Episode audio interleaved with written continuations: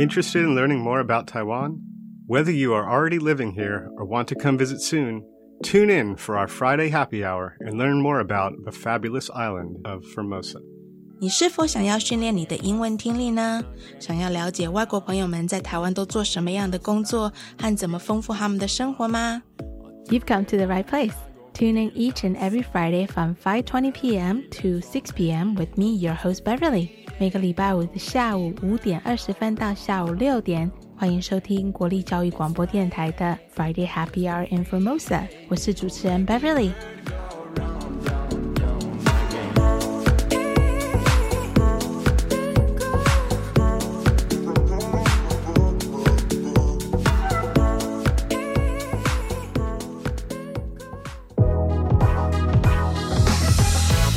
Happy Friday, everyone. So, most people in other parts of the world know MIT stands for the famous Ivy League school, but everyone here in Taiwan refers to it as Made in Taiwan, MIT. This week, we've invited a true MIT entrepreneur, Adam, to talk about how his passion for the outdoors here in Taiwan, as well as hiker's crotch uh, would lead him to starting his own outdoor supply company right here in Taiwan. 大学读教育的 Adam 乱打乱撞的，在听了朋友的意见以后，来到了台湾。结果 Adam 一呆就黏在这里了。热爱登山的他很喜欢到处爬爬照，探索台湾山林的美景。但是 Adam 慢慢的发现，在台湾高品质的登山产品太贵，以至于很多登山客没有办法尽情舒服的享受到美好的登山经验。再加上台湾的气候并不是像其他欧美国家的环境，所以有些专门为欧美市场设计的产品并不全然适合台湾的环境。再加上贵的登山产品品质好归好，但是价位太高的时候，有些人可能钱花的不太下去。但是相反的，在平价的登山品牌的品质又很难控制，所以阿仁后来决定要改变这个情况，研发一个适合台湾气候、高品质、高 CP 值的纯台湾制造 MIT 的登山产品品牌。All right, let's get right to it.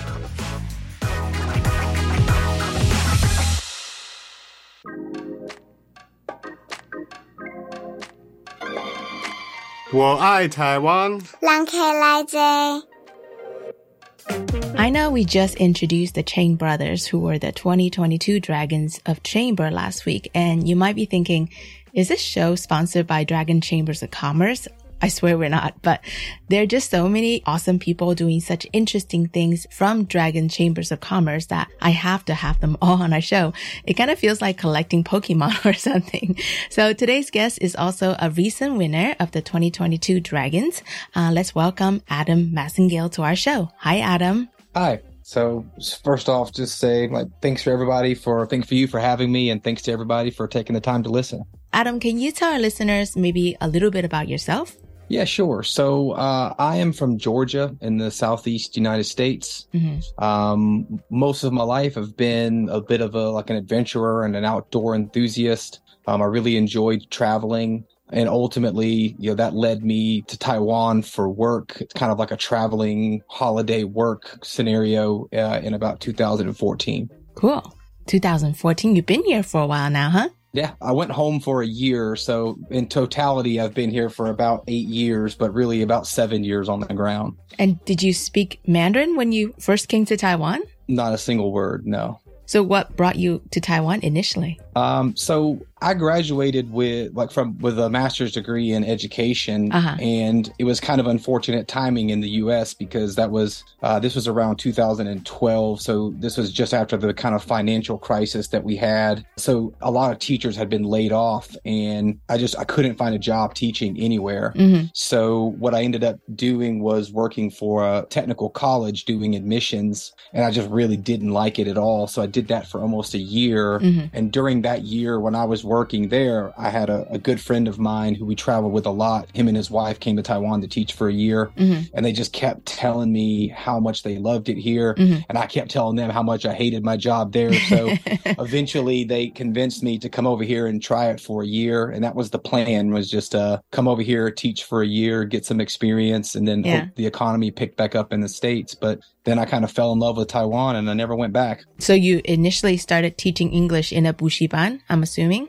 Yeah, I actually came over uh, at the time they were working for Hess, which is like a really large buxiban. Um, right. And Hess, they like make the process really simple. So like they contacted me, I interviewed from the States. They, you know, they uh, essentially reimbursed my airfare to fly over here, helped mm. me find a place to live. They kind of took you through that whole process. And then I didn't end up working for them for very long. I only worked for them for about a month. Mm-hmm. Um, and then through a series of events, because I have a teaching certification and a master's degree, mm-hmm. I got offered a job at a Kang Chiao, which is like a really big private school here. Mm. Um, and, you know, the deal was a, a much sweeter deal working with them. So I ended up moving over there.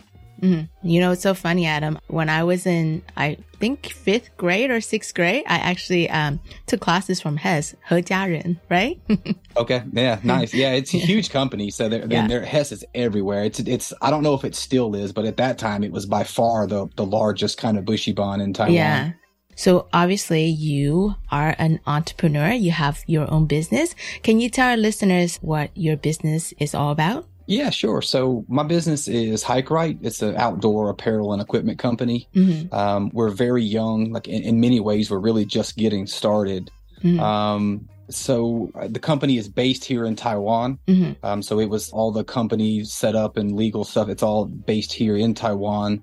So we're, you know, that, that's kind of what we're trying to do. We want to mm-hmm. focus on like locally produced products. We care a lot about you know, our environmental impact. So we source materials that are either natural, like merino wool, mm-hmm. or we use recycled, like polyester or nylon, that usually works to clean plastic out of the ocean and recycled fabrics and, and this kind of thing our factories here in Taiwan that we're working with are like responsible. You know, they care about the waste products that they make. They pay their workers a decent wage. You know, so none of the sweatshop stuff in China kind of deal. So, mm. um, so that's what we're trying to do. We're trying to kind of focus on this kind of Taiwan-based whole ecosystem and help try to build that more here.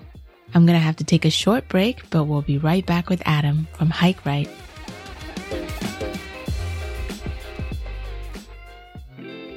Hey, I'm Adam from Hike Right, an outdoor apparel and equipment company here in Taiwan. And here's a song called Low Down Rolling Stone by Gary Clark Jr. This is my pick me up song. So if you're feeling down or you need some energy or you need just a boost for your day, you can turn on this track and uh, Clark Jr. will get you going.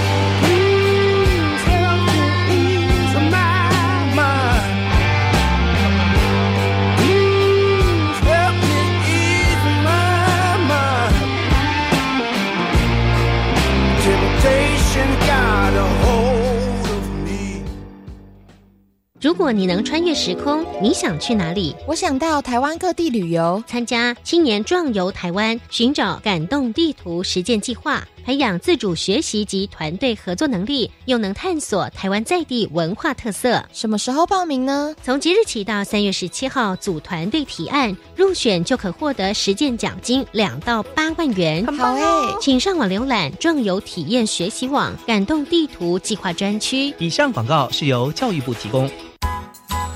饮用水、泡面、罐头、巧克力、饼干。哎，妹妹，你拿太多了。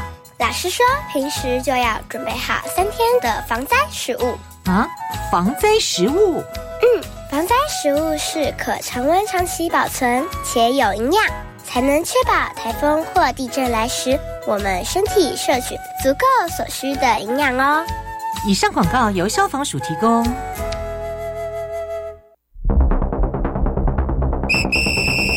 大家好，我是丰地大肠癌指挥官。大肠癌要检查，你敢做过咧？五十岁到七十四岁的朋友，咱的政府两年补助一摆检查哦。未做的朋友，都要赶紧去做。告诉讲，这个做了的报告若是有问题，都要赶紧去肝胆胃肠科，和医生各做详细的检查。较早发现，对咱较早治疗。国民健康署关心你。以上广告由卫生福利部国民健康署提供。好，我是高雄分台原样 Jolina 的 Umus，教育电台生日了，在这里要祝福教育电台收听长虹，听友满天下，生日快乐！也请记得每周六下午五点零五分收听 FM 一零一点七高雄分台原样 Jolina，也可以在教育电台官网或下载 App 线上收听哦。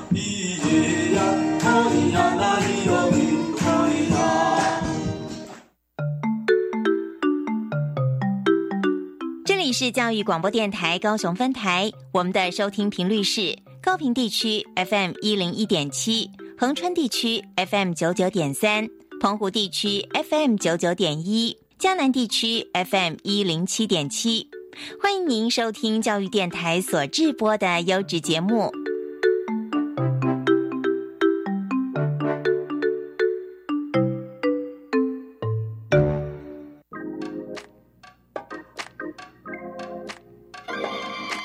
我爱台湾。Obviously, your company name has the word hike in it. Can you tell us a little bit more about what you guys carry and also how did this business idea came about? Yeah, sure. So the first product that I did was uh, merino underwear, merino wool mm. underwear, because those were there's not a lot of uh, available in Taiwan because mm-hmm. it's merino is really expensive, and so right. that my first goal was like, can I figure out a way to to provide that product at a more reasonable price? Uh-huh. Um, and and we did because it's that's one of the products that like really changed hiking for me for a variety of reasons. Um, a lot of people don't really think about the importance of your underwear when you're hiking, but it's actually plays a really critical role in your comfort. Uh-huh. Um, so we have merino wool underwear. We have a, a few different choices of hiking leggings, um, shorts, and um, we also have uh, a sleeping bag that we last year we did a successful crowdfunding project for like an ultralight sleeping bag mm-hmm. Um, and then this year we have planned to come out with uh, several new products as well mm-hmm. so that's kind of like what we offer um, the second part you know kind of how did i come about the idea was well basically when i moved to taiwan like i kind of eventually fell in love with the mountains right there's so many mountains here and I, and I love the outdoors so you know no surprise, eventually I kind of got out in the mountains here and really fell in love with it. But uh-huh. one of the problems that I noticed when I was here was that everything that you could buy in Taiwan was there. It was at polar opposites of the spectrum. Mm. So you could go buy, you know, some major international brands like Patagonia or mm. Arc'teryx or something like that, but you're paying 15 to 20,000 NT for a jacket. Right. Um, or you could go to the complete opposite end, which you could go to like a decathlon and mm. buy, you know, some, the, the cheaper Chinese made stuff, mm-hmm. you know, and so what I noticed was that there was really no middle ground anywhere, and there was nothing that was really being made here at the time in Taiwan. Mm-hmm. Um, there was not a lot of, uh, other than those major international brands, there wasn't anything that I considered to be kind of, you know, environmentally responsible. Mm-hmm. And so I just, there was like this huge kind of gap in the market there. Mm-hmm. And it was a problem for me as a hiker because I, I wanted those products that didn't exist. Mm-hmm. So that's kind of how I came up with the idea. I was like, well, maybe I should try to do something and bring those products here. Mm-hmm. You know, in the States, we have a term, we call it the cottage industry. Mm. So these are kind of like small companies that are, you know, all their products are made in the US. They're very focused on a specific niche within the product market. And that's kind of what we're hoping to do here in Taiwan. Mm. I think people here in Taiwan have really gotten into the outdoors game in the last decade. And as Adam and I were talking about this before the interview started, I remember when I was little, there just wasn't that many people out there who are doing stuff like hiking or surfing. And, you know, cause you're always told like, oh, you know, don't go out and do all these dangerous things. Don't go into the water, you know, and don't go deep into the mountains. They just paint this really scary picture, you know, when you're doing these outdoorsy things. But these days, things are a little bit different. There are a lot more people doing all these outdoor things and there are so many different outdoor products like Adam was talking about being offered out there, you know, different price ranges and that also means different qualities. What makes products from Hike-Right different than the other stuff out there?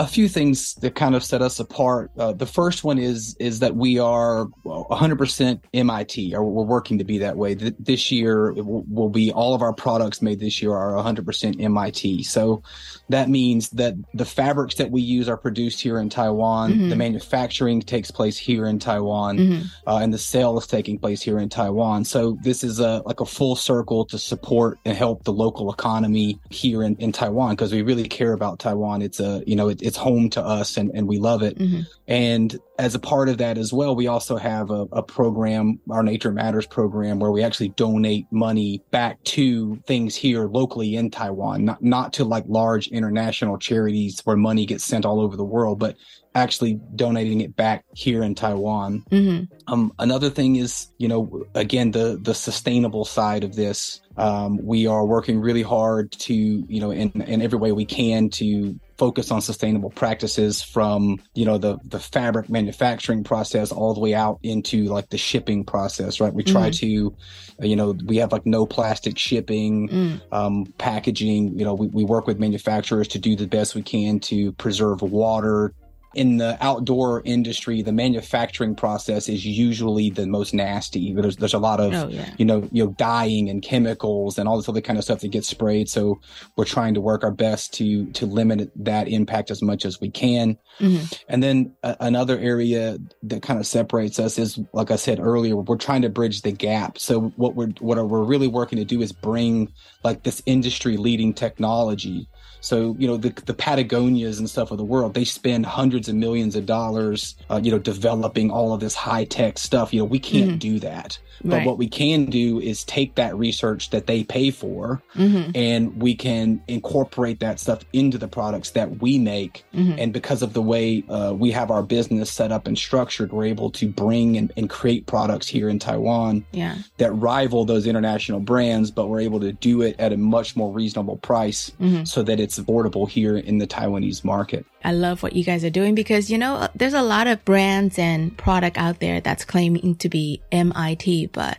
if you really break it down, a lot of those things are not 100% MIT. And I think consumer these days are very smart. There are people out there who care about the environment, who care about their own country, and they would pay a little bit more just to show the support. It's, it's not about, you know, saving a few bucks here and there. And just even you were talking about packaging. That's such a hard aspect, I think, um, when you're running a company because you have to ship things out, but to keep your costs down, a lot of people end up using cheaper products for packaging, right? And that's in turns bad for the environment. So that's awesome that you're thinking in like essentially every single aspect to really try to do all the right things. I don't know how you do it, but that's a, that's a lot yeah, of hard work.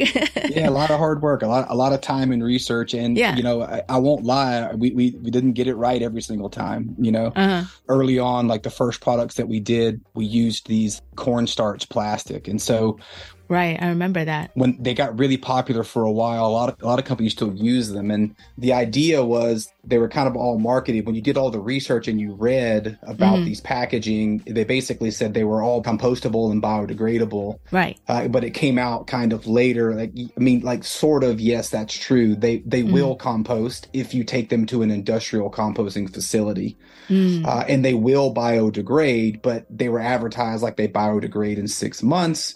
Um, and it turns out like that's not really true. It's more like 10 years or something that it actually biodegrades. So, mm. you know, this is a learning process for us as well as we go, you know, so now we kind of moved all of that stuff to FSC certified paper because you know that it, as long as the paper's chemical free, mm-hmm. it's coming from renewable forest and, you know, you don't have to worry about biodegradability or compostability because it's paper.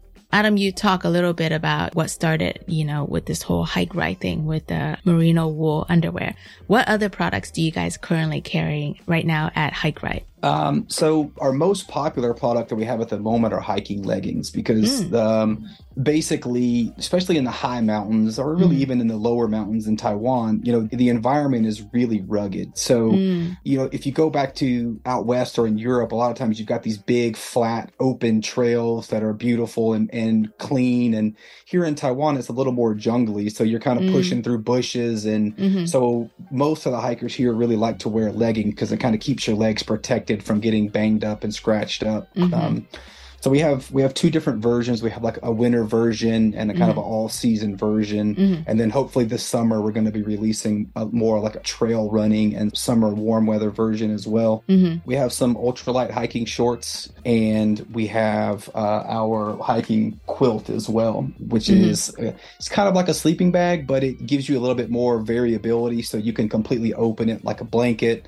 The mm. bottom has like a drawstring, so if your feet get a little bit hot, you can open up the bottom and let air in. Uh-huh. If your feet get cold, you can close it. Um, if you're somewhere in the middle, you can partially zip it. So you get kind of full control over how you set it up. Uh-huh. And it'll even connect to a hammock and hang under the bottom of your hammock and keep you warm if you like to sleep in a hammock. Um, so those are the products that we currently have, and then we are working on some some new products as well this year. So we're working on a, a new pair of shorts. We're working on a, like an ultralight UV protective shirt, mm. and we're working on a whole product line of base layers, what we mm. call our like a our active base or active insulation. So basically clothes that can keep you warm but not overheat at the same time. You know, like a lot of people don't realize with tropical climates like in Taiwan, I mean, we get the really hot and also high up in the mountain in the winters, you can get really cold too. So like a lot of the other bigger brands, international brands, they might carry really awesome product, but they're not really catered to this kind of environment. Like all my friends and family that visit Taiwan in the summertime, they just always like are shocked at how humid it is. So I could imagine like the comfort is such an important factor when you're going hiking, whether you're going in a really hot weather climate or like really cold, like higher altitude spots, right? So that's why it's, it's so important to have the right leggings or the underwears. Yeah, it's really important. And, and the other thing is that, you know, if you're going to go out into the woods or, you know, the mountains or something, if you're going to be out there for an hour or two, then a slight discomfort or something doesn't really bother you. But mm-hmm. if you're going to be out in the mountains for four days, you know, mm-hmm. hiking for seven to 10 hours a day, mm-hmm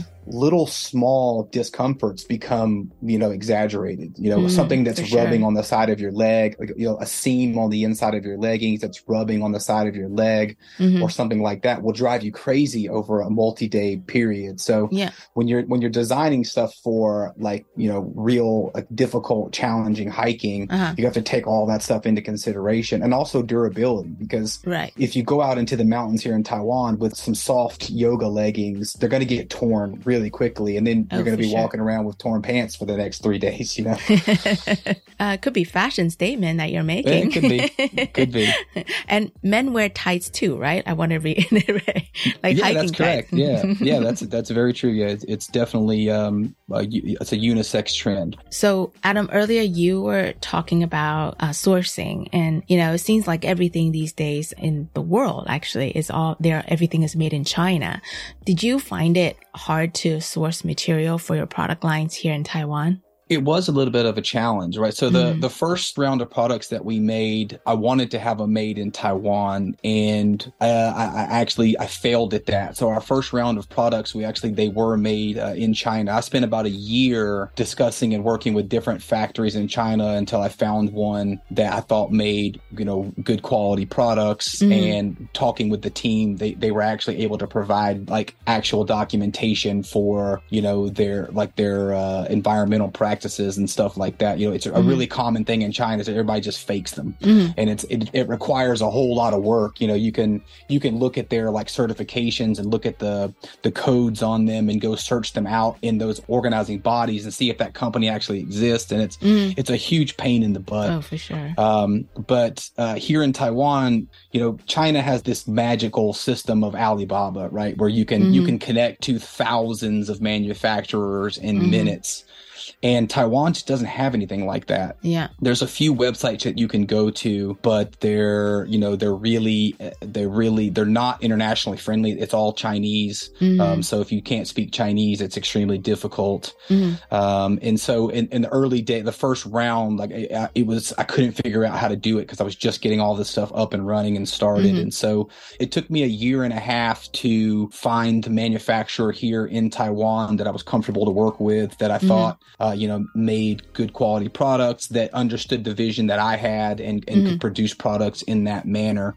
Um, so it was a little bit difficult at first, which is was really surprising to me because one of the things that I learned is that Taiwan manufactures something around 75% of the world's functional fabrics. So all of the sports fabrics, the term is functional fabric, right? These mm-hmm. are all your high quality fabrics for athletics and that mm-hmm. kind of stuff. It's all made here in Taiwan. Hmm, interesting. And so what ends up happening is that you've got Taiwan producing a fabric, mm-hmm. uh, you know, some company from America or Europe purchasing that fabric, shipping that fabric to Vietnam or Pakistan or Mexico or something like that, mm-hmm. producing the product, having the product manufactured there, then importing the product into America or Europe or something, mm-hmm. and then selling it there. And then when that product gets back to Taiwan, it has to be then shipped back and then re re-imported back into Taiwan oh and God. sold here, which is why the stuff is so incredibly expensive. Uh-huh. And so I knew that if we could find manufacturers here, uh-huh. that we could cut that whole loop out of the process because the fabric's already here, right? So uh-huh. you, you, don't, it doesn't need to be shipped to any to Vietnam or Mexico yeah. and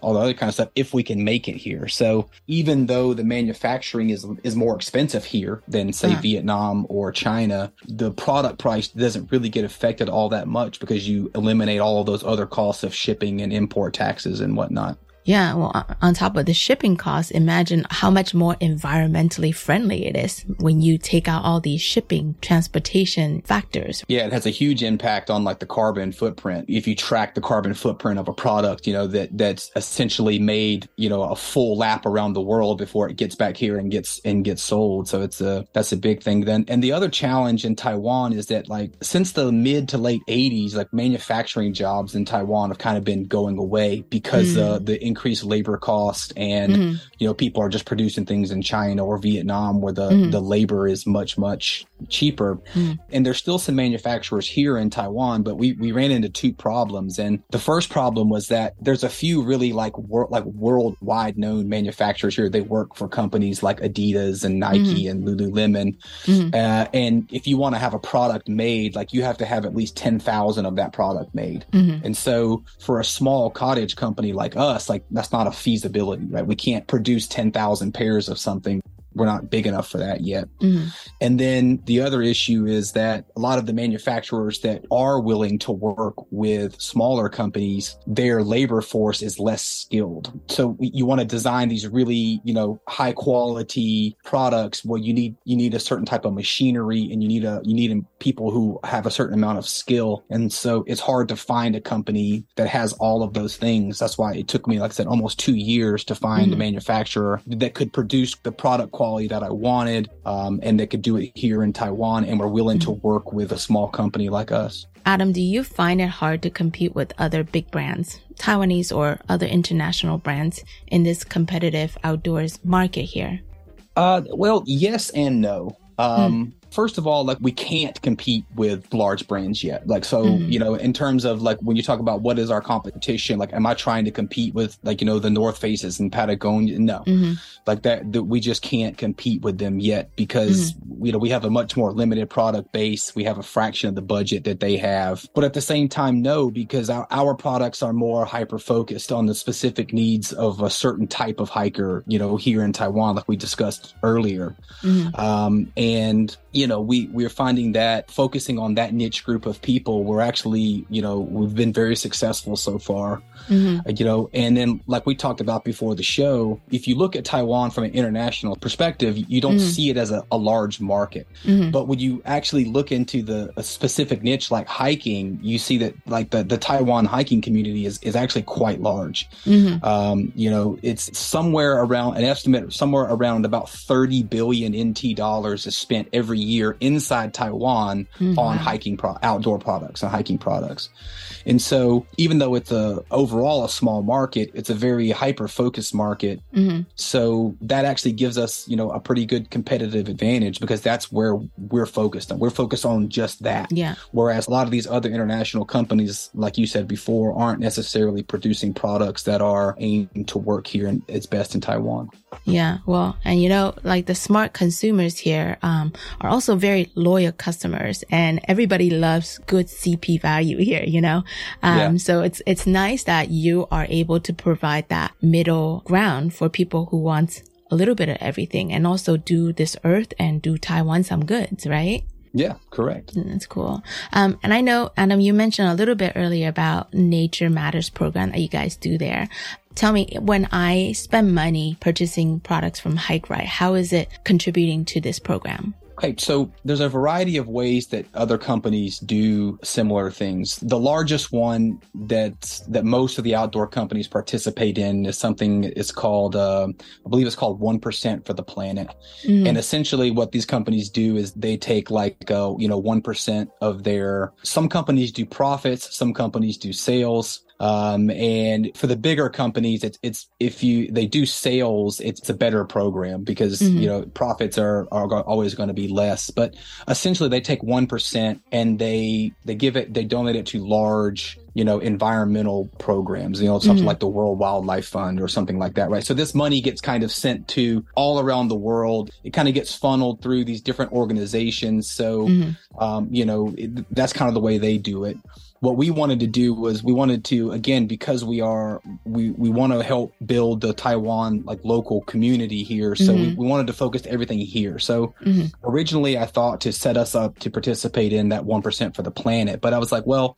how much of that 1% is ever going to be shown here in taiwan you know probably none of it mm. and so i decided to create our own program uh, which we call nature matters and so mm-hmm. essentially what we do is at the end of the year when we get our, our annual sales report mm-hmm. We will take 2% of our total sales mm-hmm. and then we will donate that to organizations here in Taiwan um, that they either focus on some type of outdoor education or mm-hmm. preservation mm-hmm. or trail maintenance or trail mm-hmm. cleanups or or things like that.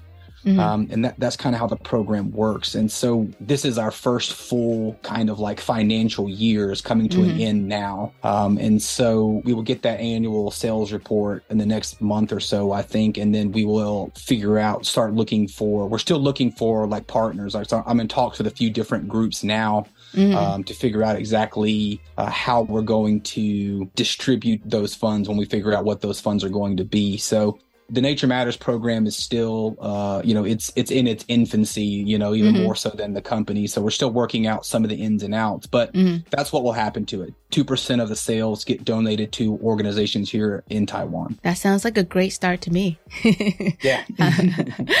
so, um, Adam, where do you foresee Hike Right in like three years, five years, 10 years? Yeah. So the, the initial focus, or I guess I better say like my initial hope for the company is, is that, you know, we want to be like the number one cottage brand in Taiwan. You know, mm. that's that's our first goal. We we want to check that off. Mm-hmm. In the past three years, you know, there's a couple of companies now who are like Taiwan-based outdoors companies. As far mm. as I know, we're the only one that is trying to do like everything produced here in Taiwan. Mm-hmm. And so, what we hope is is that a you know we can you know encourage other small brands like us to do the same thing, so that we can build this kind of cottage industry here. And ultimately, I hope that we're at the top of that cottage industry because I think that that Taiwanese here will respond to that. This kind of, you know, homegrown uh, kind of industry in a field that is so well received and loved here in Taiwan. Mm-hmm. And then once we achieve that, then we can start looking, you know, over the next couple of years, we may start looking to do some international, um, ex- expand into countries like uh, Japan and Korea, Hong Kong, mm-hmm. where, uh, you know, especially Japan, hiking in the outdoors is also really, really big in Japan as well. Mm-hmm. And then, you know, maybe at some point, you know, I'm an American, so maybe at some point uh, try to reach into the American market, but that's that's a whole different beast in itself. Totally cool. Adam, what's your favorite place to go hiking, and tell me why is that? Um, you know, th- this is kind of like uh, you know, asking somebody to like, what's your what's your favorite song, right? Like, there's just so many that you like for so yeah. many different reasons. Uh-huh. Um, but I, I, guess if I really just had to to pick one, if I said like, like this is the mountain, like if I could only go to one mountain again, like yeah. which one would it be? I think I would choose Dabajian. Ah. Um, and so if, if you're not familiar with Dabajian, it's a really famous mountain um, in Taiwan. Uh, I believe I forget. I'm, I'm, blanking on it now. It's either the 500 NT bill or the 1000 NT bill. Uh. Uh, it, it's actually on the back of that bill, uh. and it's a really cool, really like a kind of a uniquely shaped mountain and and that hike is just a really beautiful hike. It, it's mm-hmm. not extremely difficult. You know, mm-hmm. there's not a lot, there's nothing dangerous on it. You know, you don't have mm-hmm. to like climb ropes on cliffs or anything like that, you know, and you basically kind of get all the things that I love about the mountains here. You get like a, a long forest walk on a nice flat road for a while. You get to see mm-hmm. some waterfalls. Mm-hmm. You know, you get, uh, there's rivers that you get to go across. There's long ridge walks where you can see views of all the different mountains. If you do Shaojin or Shaobajin, which is right beside it, you can you do some like kind of uh, adrenaline pumping, like rope climbing, and mm. you got amazing views. Um, it gets some snow in the winter, so you can kind of go up there and see the snow as well if you like that. So it's just a, a mountain that kind of offers everything. Wow, that sounds amazing. I'm not much of a mountain person, but like I really want to uh, try out, you know, especially start with little things, but that sounds like a great goal to set if I ever can get there. yeah, the most challenging thing for most people with Dabajian is that the there's a forestry road that uh, used to be open to car traffic, but they closed it. And so uh, now you have to basically, it, that road's about 17 kilometers long. Mm. And so for a lot of people, that seems like too far to walk, even though it's flat. It it, it takes about four hours to walk it mm. um, because it's it's relatively flat. But they they actually recently opened it. I'm pretty sure they opened it to uh, bikes now, so you can actually like oh, cool. rent a, a, bike and go out there and bike to the end of the road, and then uh, you know you can cut off a significant portion of that of that hike and make make it even a little bit easier. So mm. well, that sounds like I still need to get a lot of training in before I can start that. yeah, you, you, you got to be careful. Anytime you're going to go to the the Baiyue Mountains over three thousand meters, like you, uh-huh. you, you need you need to either go with someone that has some experience or have a little bit of experience because yeah. once you cross that threshold, you know, you're up in the high mountains and things can go a lot like weather can turn really quickly. It can go from being beautiful and warm to being really cold and rainy in, in a matter of, you know, 30 or 40 minutes. So yeah. you kind of need to have a little bit of, of know-how of what you're doing. Oh, for sure. I think what you guys are doing is really awesome because I mean, on top of it, it's hard to start a business as a foreigner. I mean, also not just a foreigner, just like a 外国朋友, right? Because yeah. you love Taiwan, probably even more than some of the Taiwanese people here. But to start a company that's made in Taiwan and by hiring Taiwanese companies, Taiwanese, you know, manufacturers, that's a daunting task. And so I think you're doing all the right things. And I'm super, super excited to see what Hike has planned for the future. Yeah, me too. And the thanks for, uh, I appreciate the, the kind words there because it is, it, it is quite challenging, you know, especially, you know, my Mandarin's getting better and better. so what is already challenging becomes, you know, two or three times more difficult yeah. and it's just really, really slow, but that's okay. You know, that's why we can do this slowly. So it'll be all right. Taking it slow is not a bad thing. I think you, sometimes yeah. you just gotta take it slow and do it right. And when you know you made a, you know, quote unquote mistake to correct yourself and get yourself onto the right path. And I, I think that's the most important thing, you know? Yep. I agree. Yeah. Cool. Thank you so much, Adam. All right. Thanks, Barry. Have a good day.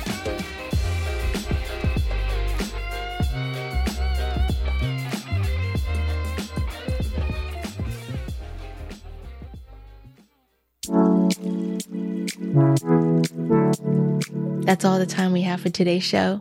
If you love Taiwan and you love the outdoors, please support awesome companies like Hike Right that really focuses on sustainability as well as giving back to Taiwan.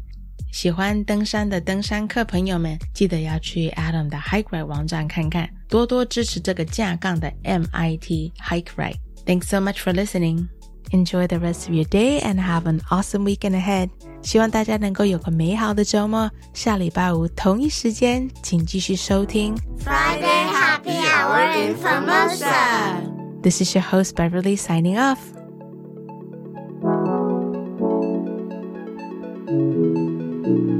再会，下礼拜见。See you next week.